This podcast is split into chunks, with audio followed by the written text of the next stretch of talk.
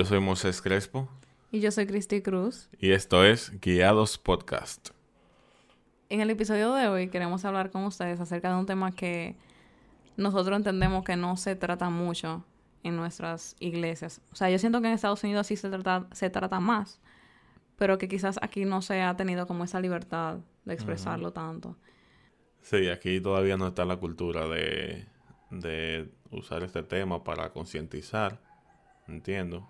Eh, y también hay un miedo en los jóvenes de hablarlo para poder entender que realmente nos van a juzgar, cuando también sabemos que hay muchos líderes que están dispuestos a hablarlo de una manera abierta y correcta. Exacto, como que no es diciendo que, que los líderes están mal y que los pastores están mal, sino que también nosotros tenemos mucho miedo a ser expuestos, mucho miedo a ser vulnerables y mucho miedo a como que a reconocer nuestras debilidades por el miedo al qué dirán, qué va a pensar la persona que escuche lo que nosotros estamos pasando. Entonces, el tema que vamos a hablar hoy es de la pornografía, los deseos sexuales y todo eso con los que los jóvenes luchamos mucho. Exacto. Las tentaciones también. Como todas esas áreas que quizás no, no son muy habladas, pero que yo entiendo que la mayoría de los jóvenes, para no decir todos, luchamos con esas el cosas. 99%. No decir 100. Realmente yo he tenido muchas personas que se han acercado a mí para hablar acerca de ese tema. por eso entendemos que es súper importante hablar de este tema. No solamente exponer, o sea, el tema de nuestra lucha, de la debilidad, de pornografía y todas esas cosas, sino también como buscar cosas prácticas. Soluciones prácticas. Exacto, para poder entonces accionar y a través de nuestra acción entonces poder comenzar a agradar a Dios. Porque antes realmente yo pensaba que era imposible no pecar. Yo pensaba que era imposible. Yo dije, está bien delante de Dios, poder agradarlo con todo lo que yo haga. Pero realmente yo, cuando comencé mi relación con Él verdaderamente, pude entender que sí es posible agradar a Dios. Sí, así es. Solamente con Dios realmente podemos cumplir eso porque también tenemos que recordar que no es solo con nuestras fuerzas que nosotros podemos hacer eso, sino con las fuerzas del Señor trabajando junto a nosotros y aconsejándonos y estando ahí, porque de verdad que yo me di cuenta con el tiempo que yo solo no iba a poder dejar de pecar de esa manera. Y ya para entrar de lleno con el tema, queremos comentarle acerca de nuestra propia experiencia, lo que nosotros pasamos y cómo el Señor nos ayudó a salir de eso. Entonces, comenzando yo. Realmente la primera vez que yo vi pornografía fue porque en la primera relación que yo tuve, mi novio en ese momento, fue el como que me mostró la página y me incitó como que a ver esas cosas, obviamente con una segunda intención. Y como que desde ahí fue que ya eso se volvió como, como parte de mí, o sea, como un vicio. Algo que realmente, o sea, sí, yo podía dejar por momento, pero que lamentablemente cada cierto tiempo yo volvía a caer en eso. Y era como que algo que yo pensaba que yo podía dejar, pero al final no, o sea, porque tenía que volver. Cada cierto tiempo sentía la necesidad de volver a la pornografía. Y eso realmente a mí me dañó mucho. Porque, o sea, dañó mucho mi perspectiva de ver el amor, mi perspectiva de vivir el amor, de experimentarlo y de, de ver a las personas. Porque lamentablemente yo siento que el hecho de consumir pornografía hace que uno como que sexualice todas las cosas.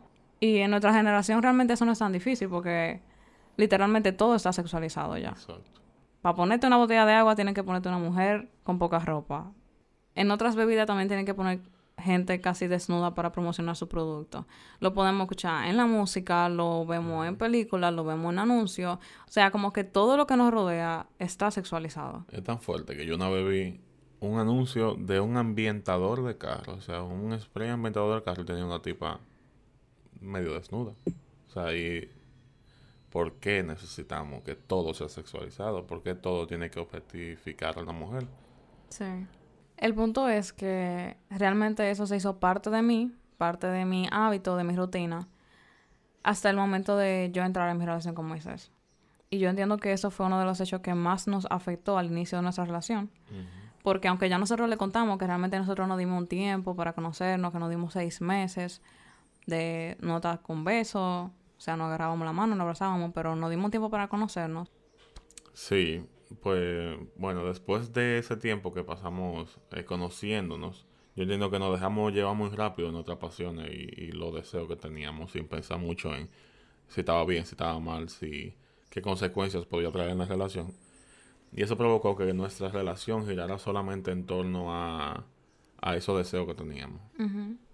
Porque, o sea, la verdad es que nosotros no lo sabíamos en ese momento, pero los dos estábamos luchando con la pornografía. Sí, realmente yo fui introducido a la pornografía a una edad muy, muy joven, tipo 10 años. Y de ahí en adelante, como decía Cristi, que se volvió como parte de mí. Y era un vicio muy incómodo que en, ese, en esa etapa tan joven que yo tenía, a los 10 años, yo no estaba muy consciente de lo que estaba pasando, pero tuvo muchas repercusiones negativas en mi vida porque, como decía Cristi, tú sexualizas absolutamente todo lo que tú piensas y ves. Y es un sentimiento muy incómodo que uno se quiere quitar de la cabeza, pero se vuelve imposible. Y debido a esas debilidades que los dos estábamos teniendo sin saberlo, sin darnos cuenta, o sea, Moisés estaba luchando con la pornografía sin él decirme nada. O sea, obviamente lo mejor fue que no me lo dijera. Yo también estaba luchando con la pornografía y él tampoco lo sabía. Entonces, eso fue lo que causó que nosotros viéramos la relación en torno a eso, a nuestros deseos, a lo que nosotros queríamos, a sentirnos bien. Y lamentablemente terminamos sexualizando la relación. Y aunque realmente no llegamos a tener nada, gracias a Dios, o sea, no llegamos a tener relaciones. Entiendo que sí estuvimos muy cerca y sí estamos en pecado, porque, o sea, la forma en la que nos damos besos o las intenciones con las que hacíamos la cosa realmente no estaban bien. Sí, y yo entiendo que también eso provocó un desgaste en la relación. Al hecho de que nosotros dejamos de enfocarnos en, en el amor, en los detalles, en Dios también, para enfocarnos en nuestro deseo. Y eso comenzó a, a, dejar en un segundo plano la cosa que realmente importa y comenzamos a poner en un primer plano las pasiones momentáneas. Sí. Y eso con el tiempo fue provocando cierto desentendimiento de nosotros. Así lo veo yo de esta manera hoy. En el que nos enfocábamos solamente en el ámbito sexual. Ya yo lamentablemente no podía ver a Cristo de la misma manera. Cada vez que nos veíamos era a darnos besos o con segundas intenciones. Y como que la esencia de la relación se perdió. Y sí, realmente esta es una parte de la relación de la cual no estamos muy orgullosos. Porque literalmente eso nos llevó muy cerca a terminar. Porque al hecho de nosotros sexualizar la relación, de verla y basarla en nuestros deseos, y como dijo Moisés, el amor estaba en otro ámbito, no éramos tan tolerantes el uno con el otro ya. O sea, porque la verdad es que ni el sexo, ni los deseos, ni las cosas que uno haga para satisfacer esa cosa sostienen en una relación. Y lamentablemente yo entiendo que eso es algo que en nuestra generación se ha normalizado. El hecho de que ahora es más fácil tú tener relaciones con cualquier persona, pero es más difícil tú poder encontrar amor en una persona. Así es. Entonces, nosotros comenzamos a tener muchos problemas y realmente yo entiendo que si Dios no me hubiera llamado a hacer la EDE, a hacerme con de misiones, nosotros quizá hubiéramos llegado a tener relaciones y hubiéramos terminado. Sí, porque el hecho de que en ese momento estábamos chocando demasiado, yo sentí que en ese punto yo, me, yo estaba un poco egoísta. Y lo único que yo pensaba era lo mío, porque ya yo dejé de verte con los ojos que yo te veía antes, de que tú eras mi compañera, de que tú eras la persona como que a mí me importaba y te comencé a ver más como una forma de sacar mis deseos. Entonces, ya cada quien estaba jalando para su lado, chocábamos muchísimo. Las cosas se fueron poniendo más intensas ya antes de yo irme a la escuela de misiones. Y yo no sé si yo les conté ya que realmente yo no quería irme a la escuela de misiones, que yo no, o sea, ya yo estaba pensando más en mis cosas, mis proyectos, mis deseos, mi, mi, mi, mi, mi, mi todo lo mío. Y realmente no quería responder al llamado de Dios que, Él me estaba haciendo a mi vida. Entonces, o sea, gracias a Dios Moisés me apoyó en eso, me dijo como que me fuera, que como que tuviera ese encuentro con Dios, que respondiera a lo que Él me estaba diciendo que hiciera. O sea, gracias a su apoyo fue que yo pude como acceder a irme a la escuela de misiones. Pero realmente yo reconozco que mi perspectiva en cuanto a Dios había dado un cambio al 100%. Y no un cambio al 100% en cuanto a antes, porque aunque antes yo sí tenía como intenciones de buscar a Dios, yo no había tenido un encuentro full con Él. Cuando yo me fui a la escuela de misiones, Dios comenzó a tratar, o sea, como con el paso del tiempo, a tratar muchas cosas conmigo en el ámbito de mi identidad. Porque algo que yo reconozco y lo que realmente me enamoró de Dios fue cuando él me mostró cómo él me veía y me mostró la forma en la que yo misma me veía. Porque lamentablemente debido a cosas que, bueno, como el primero me introdujo a la pornografía y eh, cambió mi forma de ver el amor, yo comencé a verme a mí como que yo nada más iba a ser amada si yo era sexualmente atractiva, si yo era capaz de llamar la atención sexualmente de una persona. Y eso es algo que realmente me, me avergüenza decir hoy día porque, o sea, yo conscientemente no sabía que me estaba pasando eso. Mi perspectiva del amor no era la correcta porque yo entendía que si no había sexo entonces no había amor. Y Dios fue tratando conmigo esa cosa muy personalmente. O sea, mostrándome la identidad que yo tenía en Él, cómo en Él yo era suficiente, cómo yo no necesitaba hacer nada, ni ser atraída por nadie, ni que nadie fuera atraído por mí para yo estar completa, sino de que en Él ya yo estaba completa, de que su diseño para mí era suficiente y que en Él yo misma era suficiente y estaba completa. Y en eso fue lo que más como que me, como me, me rompió el corazón pero me lo rompió de una buena forma. Te lo cambió. Ajá, exacto. Porque yo comencé, o sea, como que me llamó tanto la atención que Dios me viera de esa forma, me viera con tanto potencial, me viera de una forma tan hermosa. Y yo dije como que eso es lo que yo quiero para mi vida. O sea, si ese es el diseño de Dios para mí, eso es lo que yo quiero y yo no quiero volver atrás. Y ahí fue que Dios entonces comenzó a tratar conmigo el hecho de la pornografía. De cómo la pornografía me había dañado, había dañado la percepción acerca de mi, mi identidad y la percepción acerca de mis futuras relaciones, o sea, mi relación con Moisés, mi matrimonio y cómo eso podía afectar en nuestro matrimonio, en nuestra unión. Lo que Dios fue tratando conmigo es que realmente el sexo en sí no es malo. Dios no creó el sexo como algo malo, Dios lo creó como algo hermoso, pero lo creó para un tiempo determinado. Eso fue como un ejemplo que yo escuché de un pastor que él decía que no es lo mismo si tú enciendes un fuego en una fogata a que si tú enciendes un fuego en un bosque. O sea, cuando tú lo enciendes en un bosque, el bosque se consume, se quema, se daña, se muere. Pero cuando tú lo enciendes en una fogata, eso es capaz de calentar a las personas, de hacer bien, de producir un beneficio para la gente. Entonces, también fue tratando conmigo en el aspecto de cómo nuestra generación ha sexualizado todas las cosas y eso es lo que no nos permite experimentar el amor que Dios quiere que nosotros vivamos. Así es. O sea, un amor puro, un amor sincero. Yo no sé cómo fue que tú, o sea, pudiste dejarlo de la pornografía. Sí, realmente fue cuando tú te fuiste también a la EDE. Pero fue un momento realmente en el que Dios trató conmigo de... como de tú a tú. De que el Señor me fue cambiando las perspectivas y, y haciéndome entender que el daño que me hacía la pornografía en, en total y la forma como había cambiado mi mente de acuerdo a eso. Que es lo mismo que tú dices, o sea, la pornografía te cambia totalmente tu manera de ver la vida, como por así decirlo. Todo tú lo ves en un ámbito como sexual y Dios me hizo dar cuenta de eso, de que realmente mi perspectiva de la vida no estaba bien, mis deseos no estaban bien y sobre todo la, el estilo de vida, yo lo llamo hipócrita que yo estaba viviendo de ir a la iglesia y sin embargo está viendo pornografía toda la noche. Como un vicio, ¿tú entiendes? Entonces el Señor fue tratando eso conmigo en ese tiempo. Y también era el hecho de que yo quería como agradar el corazón de Dios y también poder tener una relación sana con Cristo cuando ya volviera de, de la EDE. Y no tener que caer de nuevo en lo mismo. Entonces, realmente la EDE fue como un proceso de restauración para ambos, aunque estábamos separados, en ese aspecto, en ese aspecto de identidad y en el aspecto de de ir sanando nuestro corazón. Y Dios nos fue mostrando las cosas que nos estaban haciendo daño. Entonces, yo creo que eso no lo sabe todo el mundo. Pero en ese proceso del aire fue cuando Dios nos dijo que teníamos que terminar.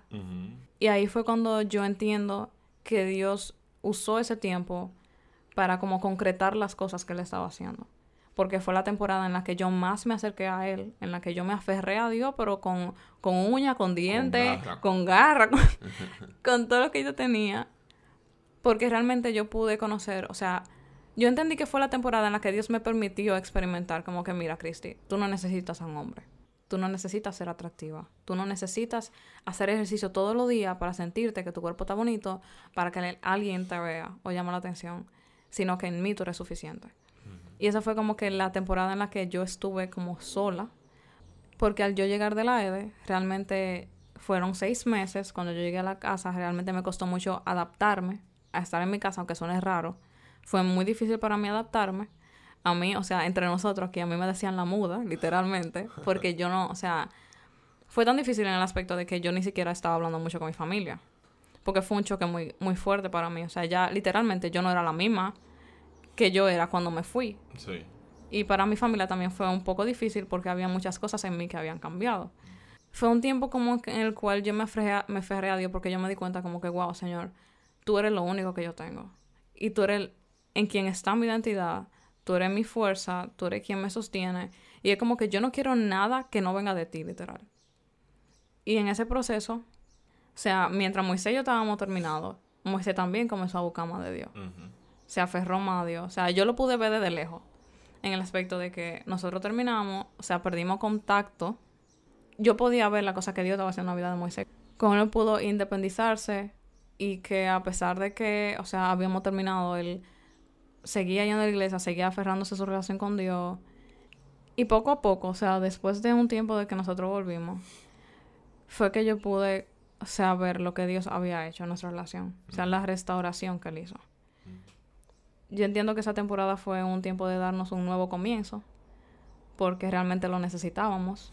O sea, nuestra relación se había deteriorado, deteriorado mucho y nos habíamos ido por un camino que no era el correcto.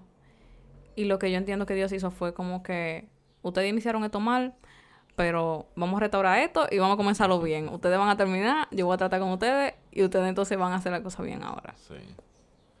Y hasta hoy estamos aquí.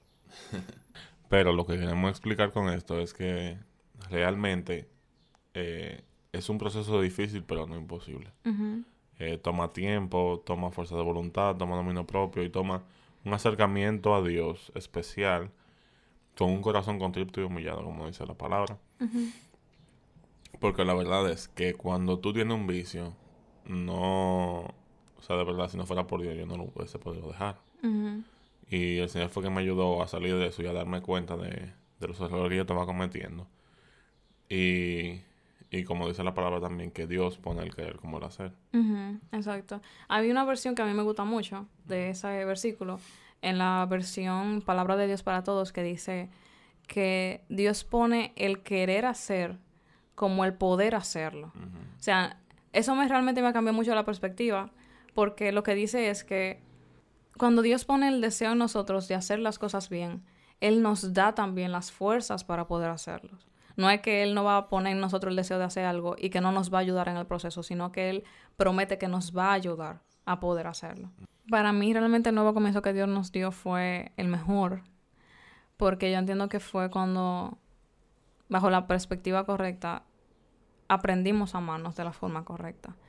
O sea, aprendimos a amarnos no por lo que podíamos hacer, no por lo que Moisés podía hacer o lo que yo pudiera hacer, no por nuestros deseos, sino por la esencia de cada uno.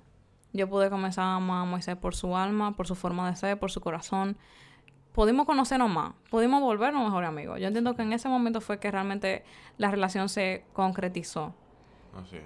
Y que una de las cosas que ya, o sea, Moisés y yo hemos hablado es que yo nunca hubiera cambiado el hecho de poder conocerlo, poder conocerlo en esencia, por haber tenido relaciones con él. O sea, yo nunca hubiera, nunca cambiaría la relación que nosotros tenemos hoy por haber desperdiciarlo en tener relación en un momento de calentura, por así decirlo.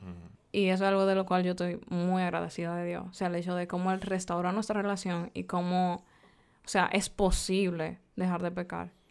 Y es el mensaje que nosotros queremos traer hoy. O sea, es un proceso difícil, pero es posible. Y yo sé que absolutamente todos queremos encontrar una persona a la cual... A la cual... Está del sur. y yo sé que absolutamente todos queremos encontrar una persona que corresponda a nuestro amor, a la cual nosotros podamos amar también. Pero lamentablemente bajo esta perspectiva que tiene nuestra sociedad acerca del sexo es súper difícil porque como hablamos ahorita, es más fácil encontrar sexo con cualquiera que encontrar el amor. Y yo entiendo que, que el hecho de que Dios nos diga que no forniquemos, que esperemos al matrimonio, es simplemente una forma de guardar nuestro corazón. De guardarnos de heridas, de guardarnos de corazones rotos, de guardarnos de malo sabor a boca, de guardarnos de cosas que realmente nos van a marcar. Porque la verdad es que nadie sale de una relación amorosa luego de haber experimentado como que un nivel de cercanía tan profundo con una persona, como si nada. Aunque nuestra generación quiera vender que eso es así, eso es imposible. Siempre eso va a dejar una marca. Y eso es lo que Dios quiere evitarnos. Y yo siento que nosotros por el mismo deseo de ir rápido, nosotros mismos nos provocamos el daño. Luego de las experiencias que yo he tenido, realmente que Dios me haya mostrado mi identidad en Él, que yo pueda forjarla en Él, me haya cambiado la perspectiva, ha sido una de las mejores cosas que a mí me ha podido pasar porque, o sea, me enseñó lo que es amor realmente. Aunque muchas personas lo puedan ver como que Dios no quiere que hagamos esto, simplemente porque no. Yo he aprendido en Dios que cuando Él prohíbe algo, cuando nos dice, nos recomienda que no hagamos algo, es por el bien de nosotros. O sea, no es algo que a Dios le afectaría a Él, sino porque Él sabe que a nosotros nos haría daño. Entonces, vamos a ir ahora a lo práctico. Sí. Vamos a hablar de qué cosas nos ayudaron a nosotros a abandonar esos hábitos de pecado de la pornografía. Y uno de ellos fue eh, identificar los factores que me llevaban a la pornografía. Yo me di cuenta que, que a mí me pasaba en la noche antes de dormir ¿Y por qué? Porque tenía el celular al lado y la mente ociosa. Entonces, que yo comencé a hacer, comencé a, mover el celular para otro lado, lo puse lejos de mí para no tenerlo cerca. Los audífonos lo puse lejos también de mí para no tenerlo cerca. Porque yo sabía que eso me iba a evitar. Aparte de que yo estaba acostado, yo soy muy vago. No me voy a levantar después de ahí. ya yo no me iba a parar a buscarlo. Es un aspecto muy importante realmente, porque entiendo que es de vital importancia, valga la redundancia, que nosotros seamos honestos con nosotros mismos. O sea, como que no queramos tapar el sol con un dedo. No queramos taparnos a nosotros mismos nuestras debilidades. Sino que sentémonos a analizarnos nosotros mismos como si estamos analizando a otra persona. O sea, y veamos las cosas que nos están pasando desde fuera. O sea, como dice Moisés, él reconoció que era en la noche. Quizá otra persona pueda sentarse y analizar como que, ok, eso me pasa más cuando yo estoy sola.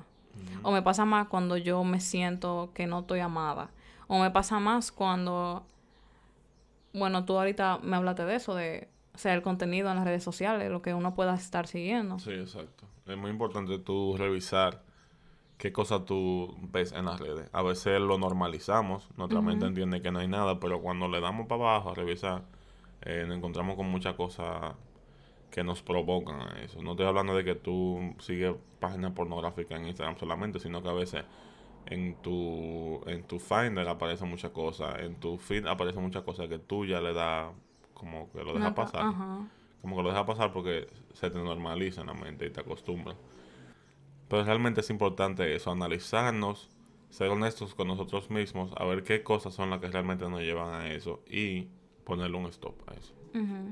O sea, exactamente. Es importante reconocerlo para no saber cómo lo va a manejar. Claro. Porque como yo voy a cambiar algo que yo no sé. O sea, ¿cómo yo puedo cambiar algo que yo no identifico, que yo no reconozco que me hace daño?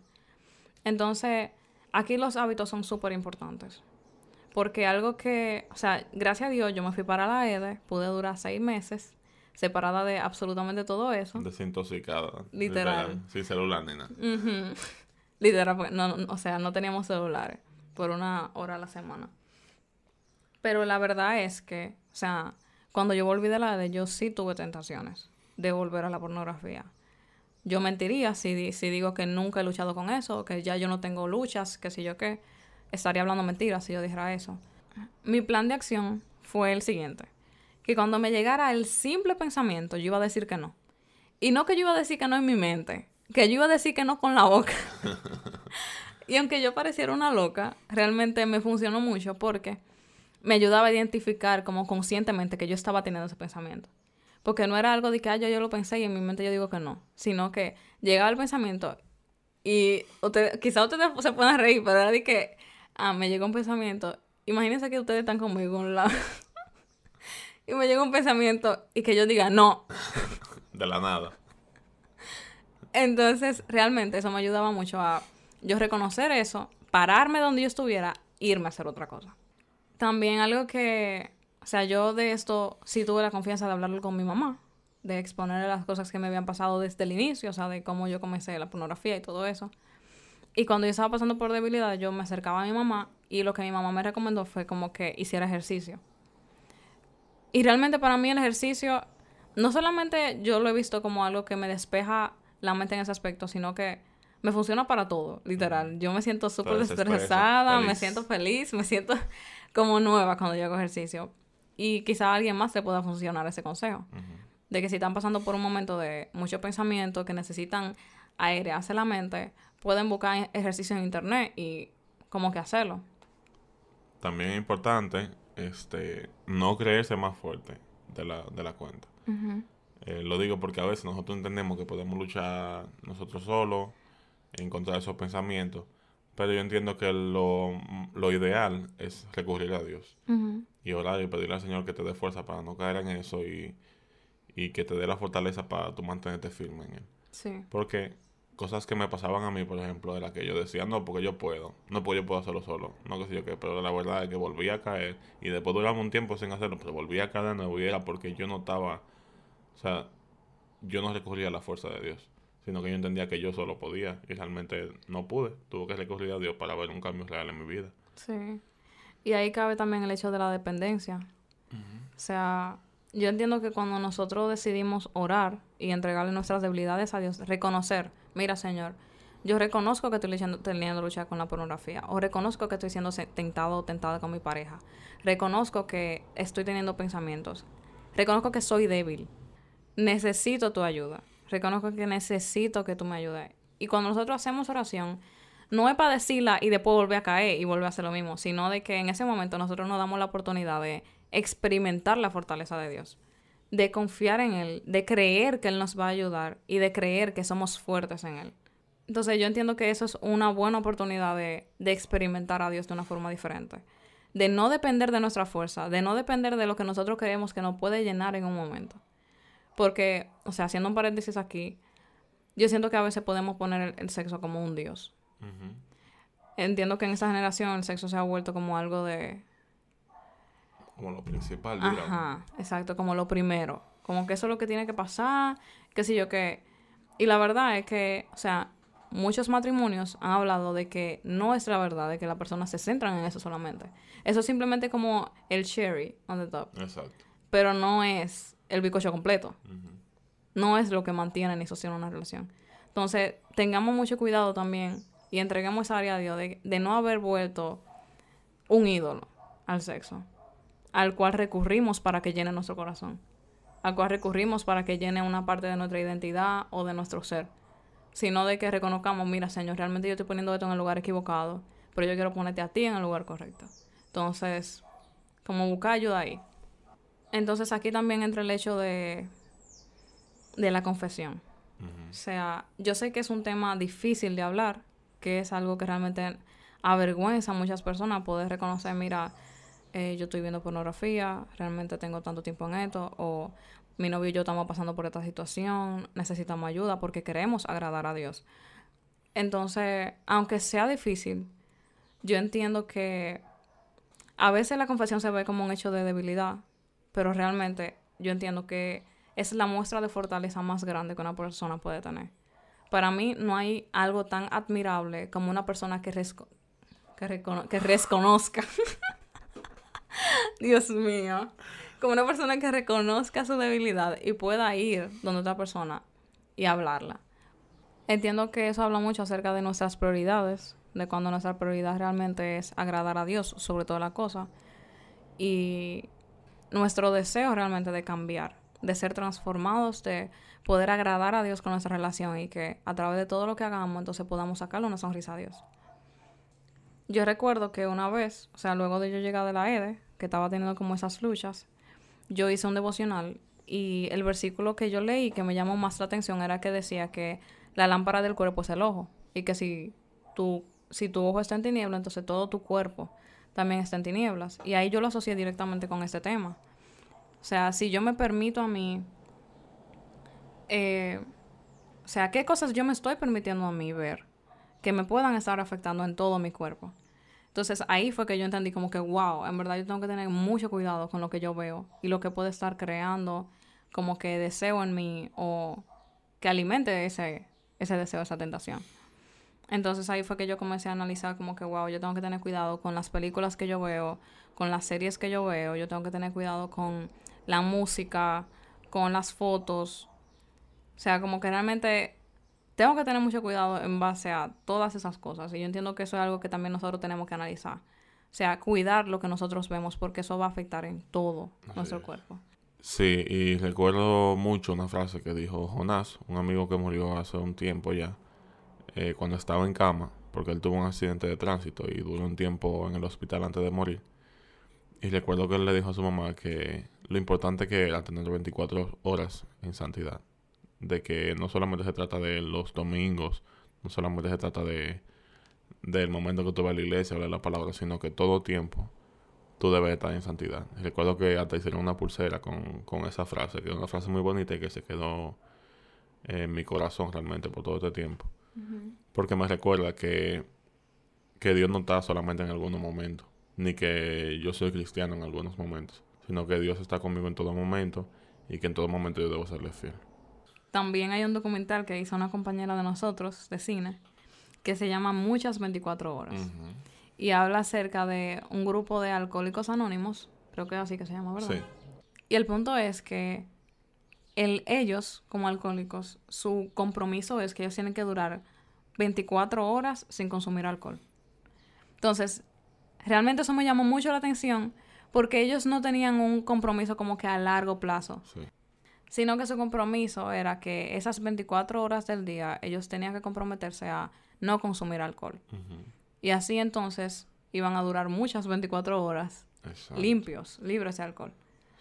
Sí, era como mucho más fácil para ellos por el hecho de que no estaban pensando en que, ah, voy a tener que durar un mes sin, sin mi vicio, voy a tener que durar un año sin mi vicio, sino que ellos pensaban en ese día y decían, este día, 24 horitas, no mucho tiempo, yo puedo estar sin tomar alcohol. Y cuando lo comenzaban a unir, aunque ellos pensaban en 24 horas, ya hay personas que tienen 10 años, 15 años, eh, hay una persona que tiene ahí 20 y pico de años sin tomar una cuota de alcohol. Y eso es realmente admirable. Pero este método lo podemos usar nosotros, nosotros también. Claro. Podemos tomarlo para nosotros y decir, ok, yo me voy a pasar estas 24 horas sin caer en ese pecado. Yo me voy a pasar estas 24 horas eh, hablando con Dios. Yo me voy a pasar estas 24 horas porque así tenemos como un objetivo más palpable y más cercano a nosotros. Y cuando lo hacemos cada día y se une, ya se convierte en, en una costumbre. Sí, exacto. La verdad es que nosotros podemos hacerlo de esta misma forma, como tú dices, y que, o sea, por ejemplo, ya yo tengo cuánto, como tres años. Mucho. Yo creo que son como tres, años, ya. Y es por el mismo hecho de que, o sea, una vez yo estaba pensando y yo dije, o sea, ya yo tengo seis meses que no consumo nada de eso, que no hago como que estoy limpia en ese aspecto de pornografía, yo no voy a echar todo eso que me costó por un momento. O sea, no voy a desperdiciar lo que ya, gracias a Dios, he podido construir. También me gusta mucho el hecho de que ellos reconocen que son débiles. Sí. De que ellos reconocen que, que no están bien. Que aunque ellos puedan haber pasado ya 10 años sin consumir alcohol, ellos no se dan el permiso de volver a beber. Porque ellos reconocen que darse el permiso de volver a beber le abriría la puerta a ellos poder volver atrás otra vez. Así es. Entonces lo mismo pasa con nosotros. No nos creamos fuertes, como dice Moisés, no nos creamos superiores o que lo podemos todo. Porque de verdad, o sea, darnos permiso, eso nos da como que abre la brecha que podamos caer en lo mismo otra vez. Aún después de años de haber salido de eso. La misma Biblia dice que el que se crea fuerte, mira que no caiga. Y para mí realmente esto es como un llamado de atención a que no se crean los superiores, no se crean los más espirituales, los que ya oran más, los que ya, gracias a Dios, han, salido de eso y que nunca van a volver a caer. Porque dice la Biblia que antes de la caída viene el orgullo. Cuando nosotros nos hacemos orgullosos y nos creemos fuertes en nuestra propia opinión, entonces ahí es que viene después la caída. Entonces, realmente es un camino de humildad, de vulnerabilidad, de paso a paso. Exacto. De conciencia y de mucha fuerza de voluntad. Sí. Entonces, haciendo un resumen rápido de lo práctico que podemos hacer, es identificar los factores que te llevan a cometer eso, em, analizarte, sentarte a analizarte para ver con qué cosas tú tienes que luchar, qué cosas tú tienes que dejar de hacer para, que, para no caer en pecado. Podemos buscar a alguien a quien rendirle cuentas, como quien dice, una persona con quien hablar y con quien confesarte. Sabemos que es difícil confesarte y decir la cosa por la que tú estás pasando, pero yo entiendo que es necesario porque una persona que te va a ayudar a crecer y que va a estar atento a ti y que te va a preguntar cómo tú vas y eso, y, y es una persona que te afianza. También reconocer que no somos fuertes y que solos no podemos. O sea, tenemos que tomar un tiempo y orar y pedirle al Señor que por favor nos ayude. Y en esos momentos de debilidades, no luchar con eso nosotros solos. O sea, el Señor siempre está ahí al lado de nosotros, siempre está buscando la manera de acercarse a nosotros. Dice la Biblia que en nuestra debilidad Él se fortalece. Entonces, ese es un momento perfecto para acercarse y mostrar tus debilidades ante Dios para que Él pueda trabajar en ti de una mejor manera. Y en caso de que quizá la lucha no sea individual, solamente con pornografía o tentaciones, sino que alguna pareja está pasando quizá por lo mismo que Moisés y yo pasamos, nuestro consejo es que busquen ayuda. Aunque sea difícil, aunque puedan sentirse que van a ser juzgados, realmente si nuestra prioridad, si nuestro deseo es poner a Dios en prioridad y poner a Dios en el lugar que se merece nuestra relación, entonces necesitamos buscar ayuda. También es importante analizarte y reconocer cuáles son las cosas eh, en ti que te hacen caer para tú poner límites con tu pareja y poder ver eh, hasta dónde pueden llegar, porque cada persona es diferente y cada persona tiene, digamos, botones diferentes. Entonces, es importante que, que pongan límites, que lo hablen, que lo discutan, porque así tienen menos probabilidad de caer y cada quien está en la, misma página. Sí, el punto no es hablarlo como de una forma explícita. Exacto, de que como que pueda tentar a tu pareja sino el hecho de que, por ejemplo, hay veces que yo siento que hay besos que, que no puedo dar a Moisés, porque en ese momento reconozco que estoy débil. Yo le digo, Moisés, realmente ahora mismo no puedo, es algo que ya yo he tratado con ustedes, que lo hemos hablado por aquí. Y eso me ayuda a mantenerme alejada de la línea que me puede hacer a mí caer en tentación. O sea, si en cierto momento Moisés también entiende que no me puede dar un abrazo de cierta forma porque lo puede hacer caer, él sinceramente me dice como que, Cristi, ahora mismo no puedo. Y ese hecho de como ser sinceros sin caer en lo explícito y sin caer en lo de tentarnos, sino de como que nuestra motivación sea agrada a Dios, aún con los límites que está, o sea, más con los límites que establecemos porque lo hacemos para Él. Exacto. Entonces, bueno, como que reconozcan si hay besos que no se pueden dar, abrazos, o aún quizá, qué sé yo. O sea, cada persona, como dijo Moisés, tiene algo diferente. Y el punto es reconocerlo y establecer límites correctos para que la relación pueda funcionar y que sea de agrado a Dios. Algo que es muy importante es que Dios no comparte su gloria con nadie. Y a veces nosotros podemos estar volviendo ídolos a la persona con la cual nosotros estamos. Y eso yo entiendo que es uno de los peores errores, hablando desde la experiencia, porque a fin de cuentas nosotros somos finitos, nosotros no vamos a morir en algún punto. Y el único que es capaz de dar alegría, de complementar, de llenar, de saciar es Dios. Y cuando nosotros ponemos esa, como esa tarea, esa responsabilidad sobre nuestra pareja, al final vamos a terminar desgastándonos entre nosotros mismos y peleando y exigiendo cosas que realmente esa persona no está hecha para dar. Así es. O sea, algo que yo siempre digo, Moisés no está hecho para complementarme, yo no estoy hecha para complementar a Moisés. Nosotros estamos completos en Dios y por eso entonces que podemos estar juntos, y se de ayuda el uno para el otro. Entonces, si ustedes están pasando por un momento así, de quizás estar teniendo lucha entre ustedes, de estar quemándose, de estar intentando llenar cosas el uno con el otro, o aún su identidad, el consejo es que no pongan a su pareja en el lugar de Dios y busquen ayuda. Busquen consejo y busquen cosas prácticas para hacer.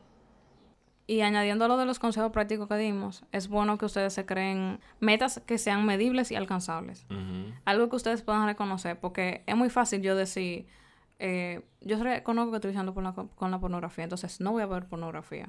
Y cuando llega el momento de, de, la tentación, entonces, ¿qué hacen? Vuelven y ven pornografía, porque no tienen una meta práctica, no tienen una meta como fuerte, y firme. Vuelve, y se dice, ah, yo no lo voy a volver a hacer. Por eso es bueno, como dijo Moisés, identificar cuáles son los factores identificar cómo analizar por completo el hábito que hemos hecho y cómo podemos cortar de raíz eso. Entonces, créense, analícense, analicen las cosas que están pasando, háblenlas, y creen metas medibles y alcanzables. Algo que ustedes mismos sepan que, bueno, yo me comprometía que en la noche yo voy a poner mi celular lejos. Ese es mi compromiso, yo tengo que cumplir con eso obligatoriamente. Entonces eso fue lo que, por ejemplo, ayudó a Moisés. A mí me ayudó el hecho de yo decirme no cada vez que me llegara un pensamiento. O también eso yo no dije de ponerme a leer los letreros, lo primero que yo tuviera delante para que la mente se me limpiara. y esperamos que realmente este podcast, de que este podcast, esperamos que este episodio de hoy haya sido de bendición para ustedes, que haya podido traer luz a quizá la situación que puedan estar pasando, quizás si ustedes conocen a alguien que pueda estar pasando también por esto, que le, compartan este episodio y que entiendan que es un proceso difícil, pero hay salida. En Dios siempre hay salida y en Dios hay restauración. Y recuerden que pueden seguirnos en nuestras redes sociales, Instagram como arroba guiados podcast. Y también pueden escribirnos por ahí para cualquier petición de oración. Y también si quieren algún tema específico que hablemos, pueden también escribirnoslo por DM. Y nada, hasta que ha llegado el episodio de hoy, nos vemos la próxima semana. Bye. Bye bye.